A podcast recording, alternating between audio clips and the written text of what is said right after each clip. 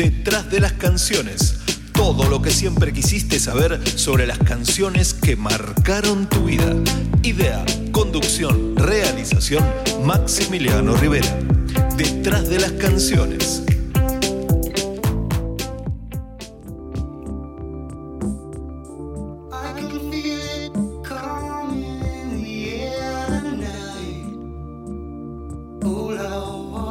Muchas canciones encierran historias que merecen ser contadas, porque cuando una canción te conmueve, de algún modo querés ir más allá y saber todo sobre la gestación de esa melodía y esa letra que se instalaron dentro tuyo y que ya son parte de la banda sonora de tu vida.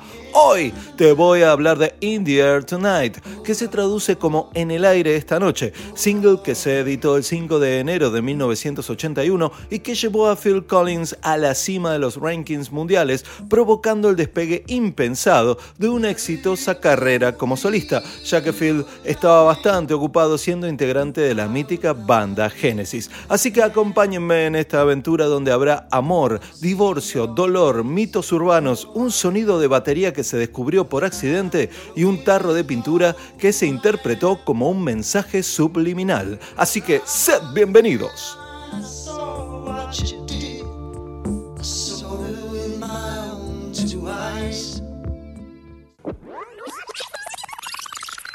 Musicalmente es una grabación extraordinariamente llamativa porque casi no pasa nada en ella. Es el sonido de batería en particular lo impresionante. No lo oís en absoluto durante los primeros dos minutos y de repente aparecen los tambores estableciendo el patrón para todas las canciones con batería que vendrían después. Stuart McNee, DJ de radio y presentador de televisión. Hola, ¿cómo anda toda la gente por ahí? ¿Cómo anda la audiencia? Eh, les doy la bienvenida a esta, la primera emisión de la cuarta temporada de este humilde ciclo denominado detrás de las canciones. Mi nombre es Maximiliano Rivera y los voy a estar acompañando durante algo más de media hora con la historia detrás, detrás de esta gran canción eh, del señor Phil Collins. Sí, antes que nada les recuerdo que me pueden seguir en redes sociales. En Facebook es Podcanciones, en Instagram arroba Podcanciones y pueden escuchar este ciclo en Spotify, en Google Podcast, evox.com, Spreaker.com y Apple Podcast. Así que sin más, vamos a arrancar nomás la cuarta temporada y les voy a contar un poco la historia de Phil Collins resumida, eh, más o menos hasta el, momento, hasta el momento en el que compone la canción. A ver, Philip David Charles Collins nació en el suburbio londinense de Hounslow el 30 de enero de 1951. Su padre se llamaba Greville Collins, era agente de seguros y su madre, Winifred Strange, era manager teatral. Cuando tenía 5 años, sus padres le regalaron a Phil para Navidad una batería de juguete y ahí le nace el interés por la música. Ya a los 14 años entró en la Barbara Sprague Stage School y ahí empezó a trabajar como actor y modelo, ganando su primer papel importante como Artful Dodger en la versión teatral de Oliver, el, texto de Charles Dickens. Em, también participó como extra en la película de los Beatles, A Hard Day's Night, eh, Anochecer de un día agitado, en una escena eh, ahí en medio del público que después fue recortada y no salió en el film. Pero a pesar de los inicios de su carrera como actor, el pibe comenzó a orientarse hacia la música y mientras asistía a la escuela comunitaria Chiswick, formó una banda llamada The Real Thing y más tarde se unió, se unió a otra llamada The Freehold, siempre como baterista, obvio. Eh, de hecho, la primera grabación de Collins como baterista eh, fue con el grupo Flaming Youth en el único disco de la banda, titulado Arc 2 del año 1969, que lo pueden encontrar en YouTube, no así en Spotify. Eh, este disco no tuvo mucho éxito comercial, pero eh, a pesar de las buenas críticas que recibió, y esta aventura no duró mucho más que un año, y ya en 1970 Collins ahí estaba necesitado de hacer otra cosa y respondió a un anuncio en la revista Melody Maker, donde la banda Genesis estaba buscando un baterista sensible a la música acústica y un guitarrista que supiera tocar guitarra de 12 cuerdas. El tipo se presentó a la audición, le fue bien, quedó en la banda y tocó la batería en los siguientes discos de Genesis: Nursery Crime de 1971, Foxtrot de 1972, Selling England by the Pound de 1973, 1973 y The Lamb Lies Down on Broadway de 1974. Cabe decir también que luego de la incorporación de Collins y, de algunas otras este, audiciones, eh, Genesis quedó integrada definitivamente en ese momento por Peter Gabriel en la voz, Mike Rutherford en el bajo, Steve Hackett en la guitarra y Tony Banks en los teclados.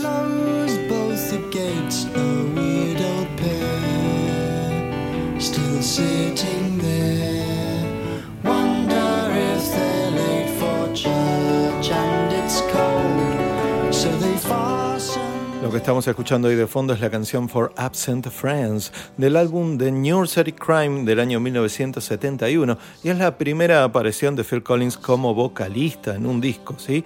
En ese disco, bueno, canta esta canción, es el debut de Phil Collins como vocalista. Después iría grabando algún que otro temita en algunos álbumes hasta que, bueno, en 1975 el señor Peter Gabriel decide abandonar Genesis y por descarte, el señor Collins se convirtió en la voz principal después de una larga e infructuosa búsqueda de cantante con varias audiciones.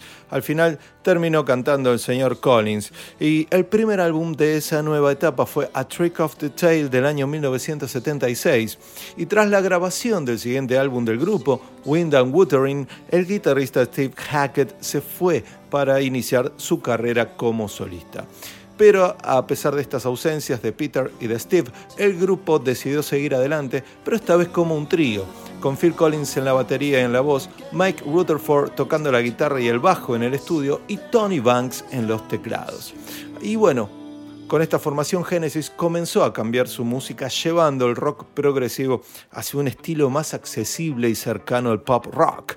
Y el álbum And Then There We Three, y entonces quedaron tres, del año 1978, presentó su primer hit single que alcanzó el top 10 en el ranking británico y el top 40 en Estados Unidos. Esta canción fue Follow You, Follow Me, que ahí estamos escuchando de fondo.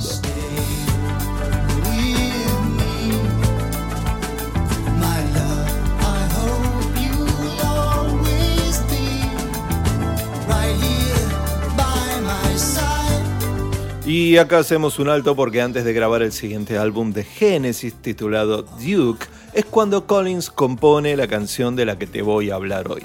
Pero antes hay que hablar de la pareja que formaron Phil Collins y Andrea Bertorelli, ya que tendría mucha influencia en las siguientes composiciones de Phil. A ver, ellos se conocieron a los 11 años en la Escuela de Artes Escénicas de Barbara Speak y a los 14 se convirtieron en pareja mientras trabajaban como actores de musicales en Londres.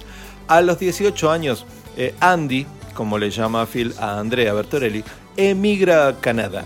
Pero bueno, en ese país Andy sigue con su vida y había conocido a alguien, habían vivido con él en una cabaña durante un tiempo y Andy quedó embarazada. Y cuando quedó embarazada, este señor con el que estaba se rajó, la abandonó. Eh, así que Andy regresó al hogar de su familia, de sus padres ahí en Vancouver, y el 8 de agosto de 1972 justo dos años después de la incorporación de Phil Collins a Genesis, tuvo una niña llamada Joely Mary Bertorelli. Bien, en 1974 se reencuentran en una gira de Genesis por Norteamérica y al poco tiempo, bueno, ahí eh, donde hubo fuego, cenizas quedan, dicen, este, volvió a prender la llama del amor y al poco tiempo se casaron. Después, Andy quedó embarazada de Collins. Y todo esto, mientras tanto, Genesis ya estaba por empezar una gira para presentar el álbum A Trick of the Trail, eh, lo cual hacía que Collins no pudiera estar muy presente, que digamos. De hecho, cuando nace Simon Collins en 1976, el tipo se va de gira antes de que se cumplan 48 horas del nacimiento de la criatura. Al final, ella se quedó al cuidado del bebé, su hija de 4 años y dos perros.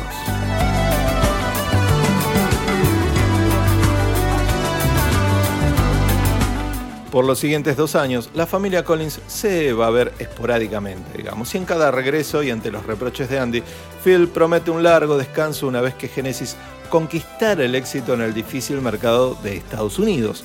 Y Andy se entera que Phil ahora rostra un grupo en apogeo mundial tiene aventuras, aunque en su autobiografía Phil niega haberle sido infiel a Andy durante las giras. Así que cuando la pareja se reúne, los roces son constantes. Así todo el matrimonio siguió adelante y compraron una casa en las afueras de Londres y entonces Phil se volvió a ir de gira y Andy quedó a cargo de su remodelación con un grupo de trabajadores. Nuestro matrimonio se rompió por muchas razones diferentes. La principal fue su poca paciencia y su preferencia por pelear en lugar de discutir cualquier cosa en la que no estuviéramos de acuerdo. Se enfurecía mucho y yo sentía que me estaban intimidando. Andrea Bertorelli.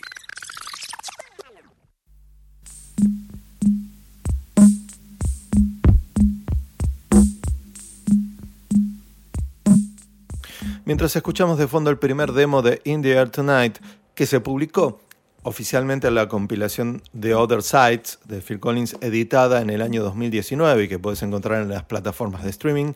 Em, bueno, Collins cuenta así lo que pasó, que fue la infidelidad que cometió Andrea Bertorelli. A ver, él dice, soy el sostén económico de la familia y tengo que salir a trabajar por su futuro, no para comprar una piscina con forma de guitarra o un Rolls Royce color champán, sino porque sencillamente es mi responsabilidad. Así que me voy de gira y a Andy le toca la tarea de formar un hogar. El primer punto en el orden del día, hay que reformar Old Croft, una mano de pintura y todo lo demás. Por suerte, uno de los parientes de Andy Robin Martin, buen tipo, me llevo de maravilla con él, es decorador. Pero él no se puede encargar de toda la obra, así que contrata mano de obra barata. Entre los operarios hay un tipo que fuma en pipa, que calza pantuflas y que ha estudiado en un colegio privado.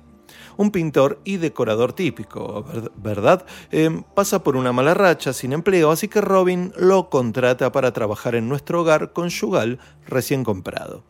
Y así es como comienza la aventura entre ellos dos, y yo lo descubro. Y por desgracia recuerdo que lo descubrí en el transcurso de una conversación telefónica especialmente acalorada durante una de las giras. Pero a menos que esté dispuesto a abandonar la gira y asumir todas las consecuencias del terremoto financiero, tengo que seguir y aguantar como si me fuera la vida en ello. Así que, terminada la gira, vuelvo a casa sabedor de que tengo que enfrentarme a este desastroso giro de los acontecimientos, pero también sé que he de partir a otra gira casi de inmediato. Y salir de gira en los años 70 no es como salir de gira ahora. No hay correo electrónico, Skype, FaceTime, ni teléfonos móviles. No estamos tan lejos de la época de los telegramas. Por lo tanto, cuando llego a casa, tenemos, por decirlo con suavidad, un montón de cosas que discutir. Pero cuando intentamos comunicarnos, no conseguimos nada Sé que no es así como Andy lo ve, pero así es, sinceramente, como yo lo recuerdo. Una tarde, Andy me llama a casa mientras estoy con los chicos y me dice, no voy a volver a casa esta noche, voy a dormir afuera. Y yo sé con quién. Me pongo hecho una furia, golpeo una pared y hago un agujero del tamaño de un puño. De no haber sido la pared, habría sido otra cosa. A ese punto he llegado. A la mañana siguiente, ella aparece y yo estoy furioso. También estoy triste, tristísimo, porque ahora sé que se ha acabado.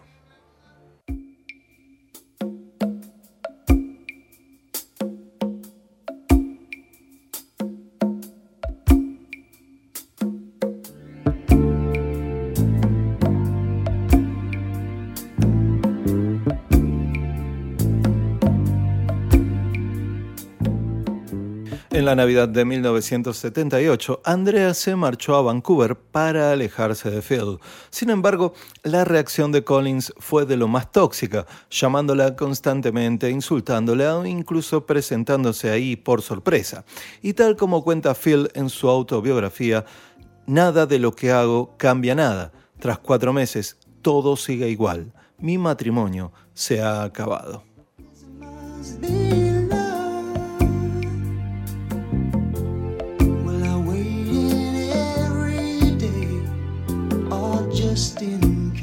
En otro orden de cosas, cuando en 1979 Genesis se encuentra de gira en Japón, eh, les ofrecen gratis las nuevas cajas de ritmos Roland, recién salidas de fábrica. Era la famosa CR78, la caja de ritmos que para muchos en ese momento vendría a ser el sonido del futuro. Eh, Mike Rutherford y Tony Banks se llevan una cada uno, pero Phil Collins, bien rústico, dice, no, gracias, yo toco la batería. Cuando la banda vuelve a Inglaterra, bueno, los tres empiezan a pensar que estaría bueno que cada uno pudiera grabar sus proyectos de canciones en la casa. Claro, en ese momento, finales de los años 70, se estaba poniendo de moda para los músicos importantes eh, tener un estudio propio, algo solo accesible para las estrellas, claro está. Y cuando Phil arma su estudio, asesorado por Geoff Callingham, uno de los técnicos de Genesis, resultó ser que al final se tuvo que comprar una CR78. Ironías del destino, que le dicen.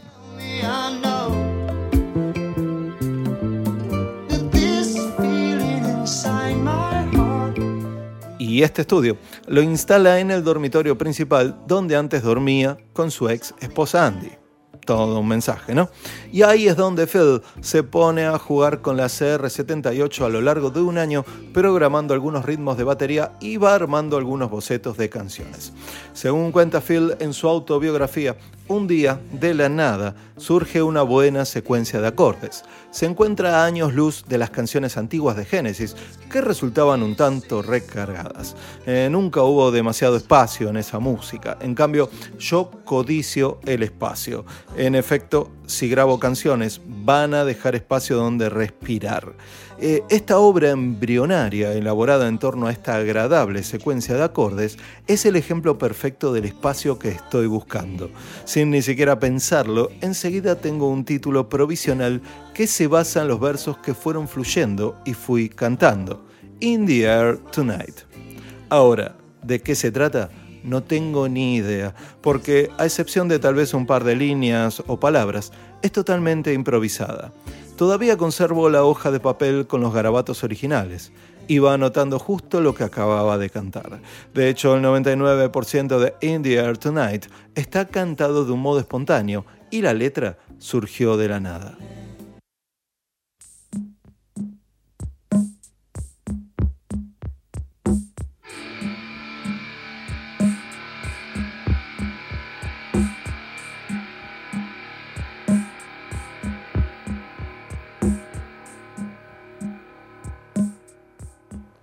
Puedo sentirlo venir en el aire esta noche, oh Señor, y he estado esperando este momento toda mi vida. ¿Podés sentirlo venir en el aire esta noche? Bueno, si me dijeras que te estás ahogando, no te echaría una mano. Ya he visto antes tu cara, pero no sé si sabes quién soy. Bueno, estuve ahí y vi lo que hiciste. Lo vi con mis propios ojos. Así que ya puedes borrar esa sonrisa. Sé dónde has estado. Todo ha sido un paquete de mentiras y puedo sentirlo venir en el aire esta noche. Bueno, lo recuerdo, lo recuerdo. No te preocupes. ¿Cómo podría olvidarlo? Es la primera vez, la última vez que nos encontramos. Pero sé la razón por la que mantienes este silencio. No, no me engañas. El dolor no se nota, pero sigue creciendo. No es extraño para ti y para mí. Puedo sentirlo venir en el aire esta noche. In the Air Tonight, Phil Collins.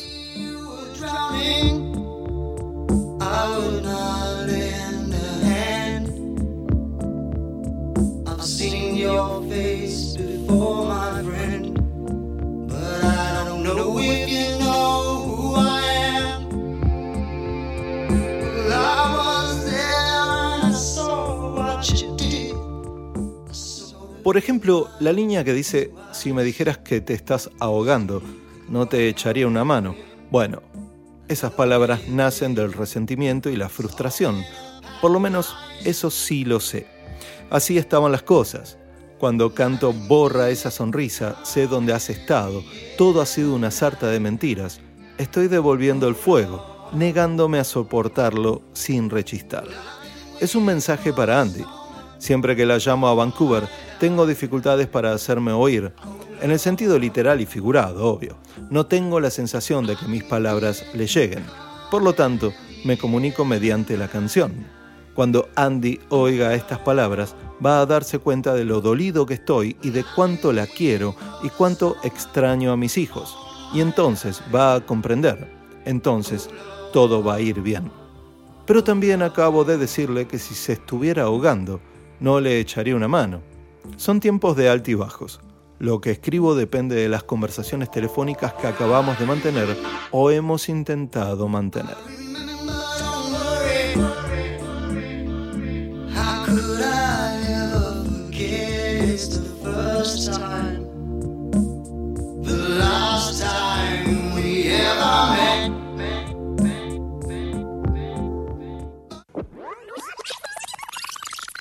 De la emoción pura emerge la verdad instintiva. La letra y el mensaje de In the Air Tonight, comprendo más tarde, son considerablemente mayores que la suma de sus partes.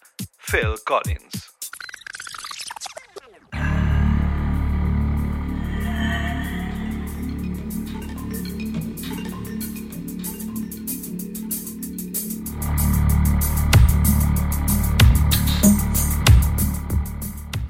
Mientras escuchamos este muy buen remix de Ben Liebrand eh, del año 1991 de esta misma canción In the Tonight, vamos a hablar un poco de los mitos urbanos que derivaron de la letra de, esta canción que te acabo de leer hace muy poquito. Bueno, eh, dice Phil Collins, cuando canto llevo esperando este momento toda mi vida, oh Señor, es todo subliminal, inconsciente.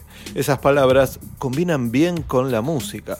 Los versos contienen una pequeña historia, pero no existe un vínculo evidente entre esos versos y la ira. Y esas palabras las han diseccionado muchas, muchísimas personas una y otra vez. Un tipo me regaló una tesis que había hecho en la universidad. Había analizado cuántas veces em-, empleo la palabra the, esa, que es el artículo the THE. Otras personas sugieren teorías conspiratorias acerca de un ahogamiento real del que al parecer fui testigo. Pero, ¿qué significa In the Air Tonight? Significa que sigo adelante con mi vida, o eso intento. Claro, y con esto Phil se refiere a que no son pocas las historias falsas que rodean a la canción, siendo varias leyendas urbanas. Hay quien dice que la parte de si me dijeras que te estás ahogando no te echaría una mano se refería a que Collins conoció a un hombre que había visto a otro ahogarse y que se la cantaba a él en cada concierto. Bueno, pero esto no es todo porque una variación más de la historia es que de niño Phil vio a un hombre ahogarse pero que estaba muy lejos como para ayudarlo y que al final este hombre fue salvado por otra persona. Claro, como iba a ser un niño para salvar a un hombre de ahogarse, ¿no? Bien. Entonces, eh, dice la historia, contrató a un detective privado para encontrar a la persona y le invitó a uno de sus conciertos donde le cantaría la canción por primera vez. Obviamente, todas estas historias son mentiras.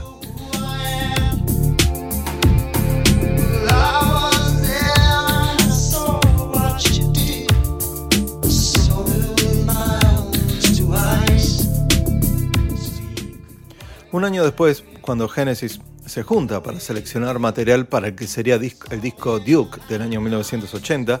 Este, todos llevan sus bocetos de canciones y bueno, ahí van seleccionando. Se supone que Phil Collins ofreció In the Air Tonight, pero al parecer no pasó el filtro de Tony y Mike.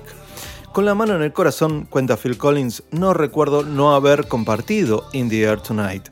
Una razón por la que estoy convencido de esto es que por aquel entonces no la considero nada especial, no la considero un diamante en bruto. Por lo que a mí respecta, la mayoría de las composiciones mías del 79 son diamantes en bruto. Pero esta no. Y además, para ser sincero, no quiero ceder ninguna de esas canciones, ya que tengo ideas muy precisas acerca de cómo deben sonar. Pero al mismo tiempo, aún no tengo nada claro que vaya a ser un álbum en solitario, Así que este disco de Genesis tal vez sea mi única oportunidad de darlas a conocer.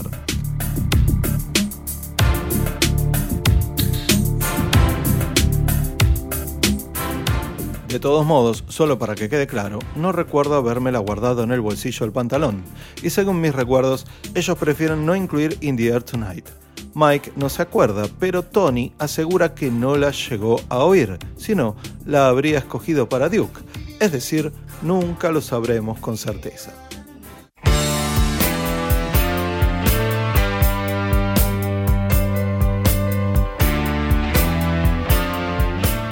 Mientras escuchamos de fondo la canción Misunderstanding, incluida en el disco Duke de Genesis, eh, sigue diciendo Phil Collins, no obstante, sí recuerdo a Tony Banks decir muy a menudo que mis canciones solo tienen tres acordes y por tanto son indignas de Genesis. Sin la batería ni los ornamentos In the Air Tonight es solo la caja de ritmo y tres acordes, por lo tanto es muy probable que ni siquiera les llamara la atención. Siguiendo con la historia, cuando termina la gira del disco Duke de Genesis en el verano europeo de 1980, Phil se pone a pulir estas canciones que había compuesto y decide grabar un álbum. Graba las maquetas en un cassette y lo lleva en el auto, así escucha y va puliendo, como hacen la mayoría de los compositores. Y un día se las hace escuchar eh, a Ahmed Edergun, el jefe de la discográfica Atlantic Records, mientras lo llevaba en su auto.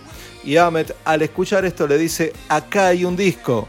Phil, tenés que convertir esto en un disco. Si necesitas ayuda con lo que sea, decime, pero esto tiene que ser un disco. Claro, eh, Ahmed fue quien descubrió a Aretha Franklin, a Ray Charles, a Otis Redding y cuando le dijo esto a Phil Collins, poco más que se le cayeron los pantalones.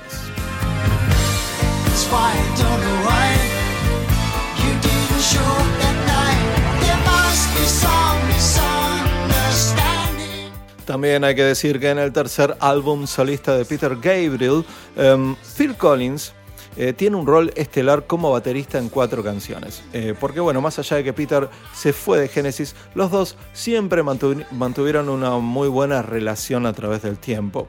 Este disco de Peter Gabriel, en un principio titulado Melt, pero más conocido como Peter Gabriel 3, fue producido por Steve Lillywhite y la ingeniería de Hugh Padgham.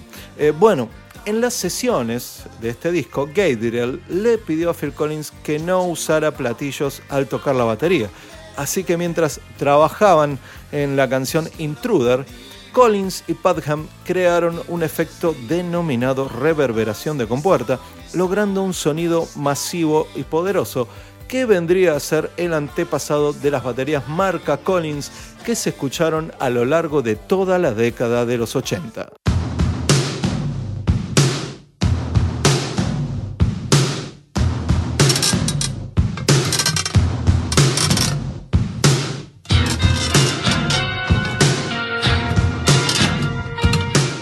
Lo que están escuchando ahí de fondo es la canción Intruder de Peter Gabriel. Y aquí, bueno, escuchen la batería, ese fue sin duda el principio de lo que sería ese gran sonido de batería que marcó la década de los 80 full.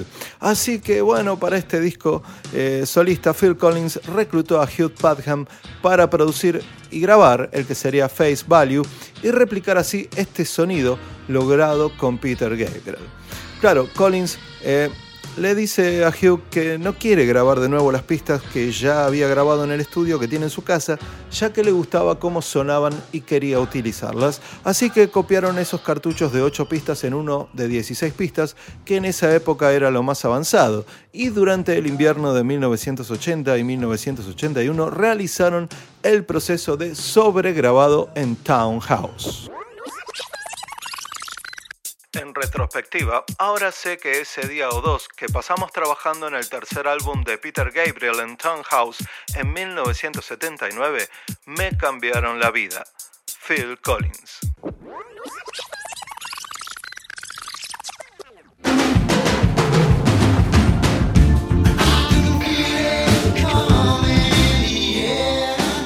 Bien, vamos a hablar del famoso sonido de batería, ese que acabas de escuchar y que marcó a fuego la década del 80. Bueno, el medio por el cual Phil Collins alcanzó ese sonido de batería en esta grabación fue durante mucho tiempo una fuente de misterio. La realidad es que fue una casualidad. Un uso no intencionado de tecnología de estudio que da resultados inesperadamente útiles, diría algún científico. En este caso, la mesa de mezclas Solid State Logic 4000 tenía un botón llamado Reverse Talkback. Bueno, a ver, ¿Qué es esto? El Normal Talkback es un botón que el ingeniero de mezcla tiene que presionar ahí en la consola con el fin de hablar con los músicos eh, que están grabando adentro del estudio, ¿sí? Este, a donde les dice, che, baja esto, baja el otro, eh, fíjate que le estás pegando fuerte. Y bueno, el talkback inverso es un circuito que también lleva un botón activado para que el ingeniero escuche lo que le responden los músicos, ¿sí? O sea, si lo putean o bueno, lo que sea. Eh, con el fin de compensar, claro, las diferencias de nivel de sonido. Eh, los músicos pueden llegar a estar cerca o lejos de este micrófono talkback inverso. Y este circuito tiene un compresor, lo que minimiza las diferencias entre los sonidos fuertes y suaves. Durante la grabación de Intruder, eh, del disco, la canción Intruder del álbum de Peter Gabriel, este, en algún momento Collins comenzó a tocar los tambores mientras que se activó sin querer el interfono inverso y el ingeniero Hugh Padham y su amigo Jeffrey se sorprendieron al oír el sonido que estaba saliendo por los parlantes y durante la noche recablearon la junta para que el interfono inverso se pudiera registrar de una manera más formal.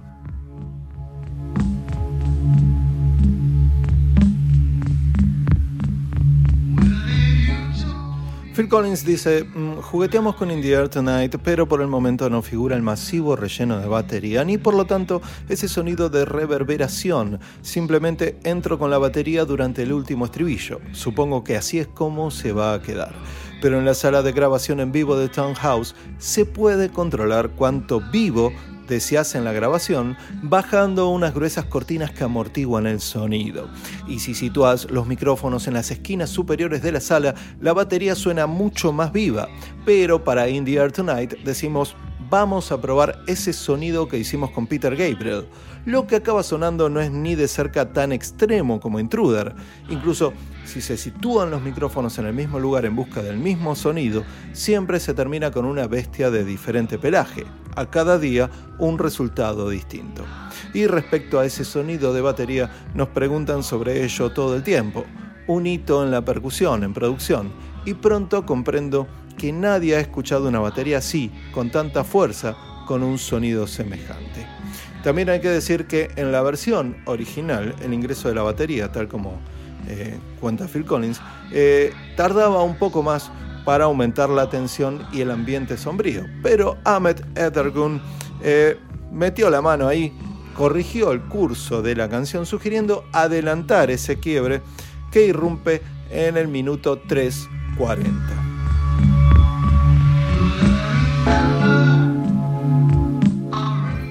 Y para entender un poco este proceso, eh, vamos a, chequear un poco. A ver, em, en el demo original de la canción no estaba la entrada de batería, por ejemplo. Este demo se editó en el álbum eh, Phil Collins The Other Sides que se editó en 2019, que es una recopilación de demos. Y bueno, ahí cuando escuchamos esa versión no hay una entrada de batería. Después hay otro demo que se conoció después, que ya es una versión con un poco más de producción que se hizo en el estudio, donde la batería recién entra en el minuto 4 más o menos, cuando en la versión original entra en el minuto 3.40. Pero escuchen cómo es la entrada de batería.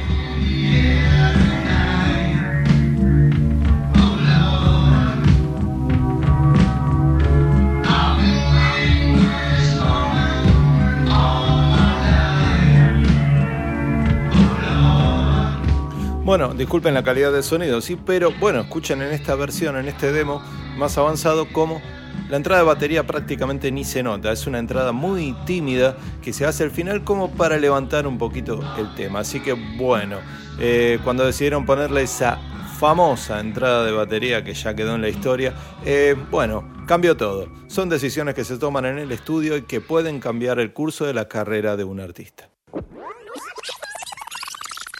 Aparte de eso, en cuanto a la letra de la canción, también posee ese algo intangible que nadie comprende del todo, ni siquiera yo. Quizá porque no soy compositor, se escapa de los límites de la canción tradicional. Es sencilla, es fantasmal, está llena de espacio, sin lugar a dudas, no debería ser un single. Phil Collins.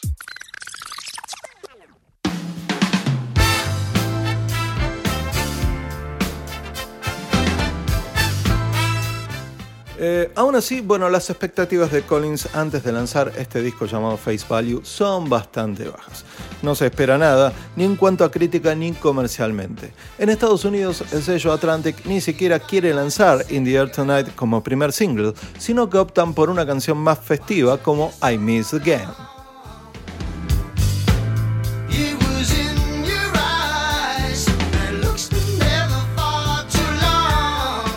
Entonces voy a Nueva York, relata el señor Phil Collins, y me reúno con Ahmed para decidir cómo promocionar este disco tan difícil de clasificar. Permanezco con Atlantic para el lanzamiento en Estados Unidos, sobre todo por Ahmed. Lo que le pregunto a Ahmed y a su equipo es cómo puedo abrir esas puertas que han permanecido cerradas para Genesis. Después de todo, los sondeos iniciales de las radios a los pinchadiscos estadounidenses sobre I Missed Again son prometedores. ¡Ey! Esto es un bombazo.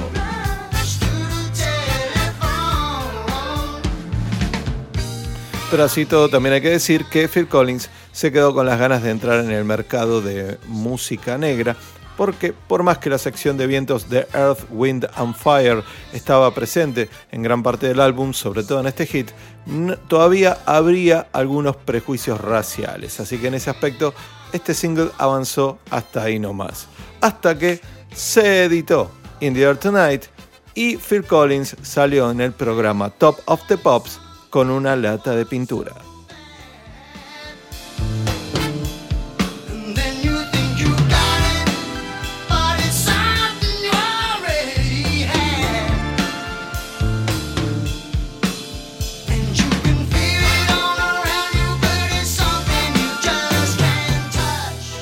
Me resta contarte que In the Air Tonight aparece como single en el Reino Unido el 5 de enero de 1981.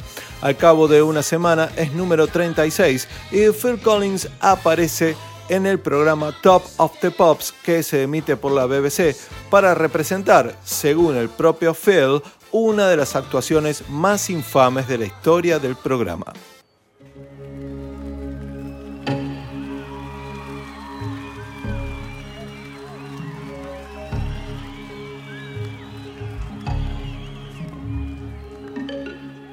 ¿Cómo voy a interpretar la canción? Dice Phil Collins. Todavía no me siento cómodo ahí detrás del micrófono y menos aún en la televisión. Así que me pongo al teclado. Y Steve Pad Jones, mi ingeniero técnico y factotum, dice, voy a buscar un soporte para el teclado. Yo le digo, no, eso es muy de Duran Duran. Busca un banco de trabajo Black Decker. Con eso me arreglo. Ok. ¿Y dónde ponemos la caja de ritmos? Eh, bueno, en una caja para el té. Bueno, dale. Y la lata de pintura, bueno, se debe, eso se debe a que ensayo tras ensayo, los productores de Top of the Pops están intentando desesperadamente que esa caja para el té parezca interesante. Así que Pad eh, sigue añadiendo pequeños detalles. Y un tacho de pintura, y bueno, dale, pone el tacho de pintura. Para muchos, este tacho de pintura en la decoración es una indirecta muy directa para Andrea Bertorelli. Phil Collins le está diciendo a todo el mundo que ella le engañó con un decorador de interiores y pintor que trabajaba en su casa mientras andaba de gira. Pero Phil, en su autobiografía titulada Aún no estoy muerto, niega que haya sido por eso. Y dice, y ahí está, esa ambientación de bricolaje para esa actuación tan famosa como infame en Top of the Pops. Sin embargo, no tiene nada que ver con la aventura de Andy y el decorador. Esa actuación y el tacho de pintura me han atormentado una y otra vez.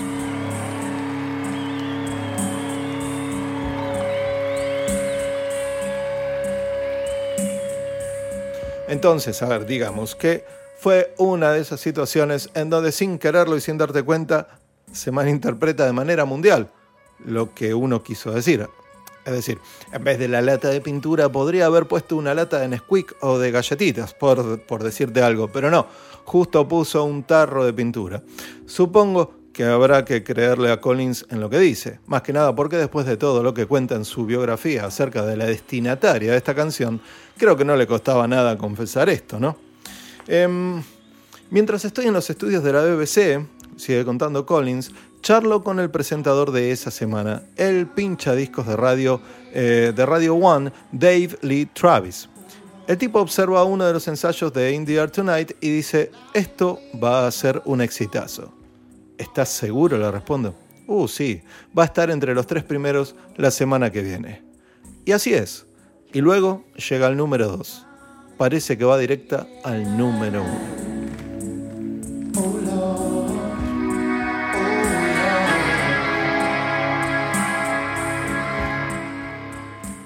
Me resta contarte que el álbum Face Value salió a la venta el 9 de febrero de 1981. Eh, prácticamente un mes después de que se editó este single. Eh, Face Value se convirtió en un sorpresivo éxito internacional, encabezando las listas en al menos 7 países, alcanzando el top 10 del Billboard 200, nada más ni nada menos, y consiguiendo eventualmente un triple platino en Estados Unidos. Así que por fin Phil Collins pudo conquistar el gran país del norte. También me resta decirte que el single llegó hasta el puesto número 2 en la lista de sencillos eh, de Inglaterra y más tarde en los Estados Unidos alcanzó el puesto número 19. Pero la canción tuvo luego una especie de revival a mediados de la década de los 80 después de sonar casi completa en el episodio piloto de la serie Miami Beast, que acá se, como, que se conoció como División Miami, convirtiéndose así en uno de los primeros temas pop rock que se ofreció como parte de un programa de televisión de esta manera. Y esto hizo que en ese año 1984 casi alcanzara el Billboard Hot 100 de nuevo, logrando llegar al puesto número 102.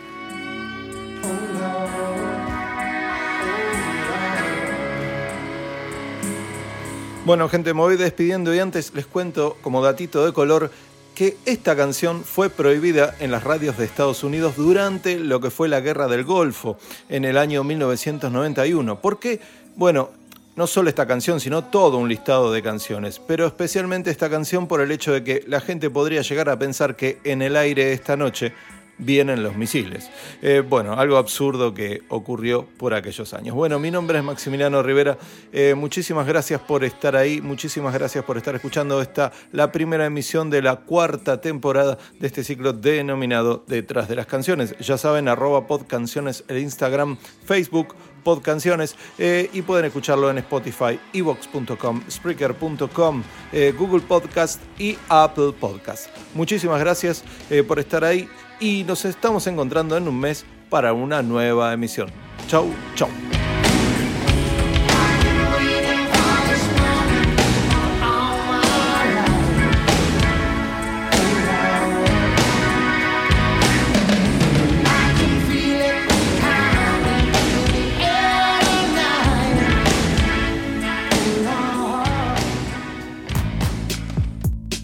Detrás de las canciones todo lo que siempre quisiste saber sobre las canciones que marcaron tu vida. Idea, conducción, realización, Maximiliano Rivera. Detrás de las canciones.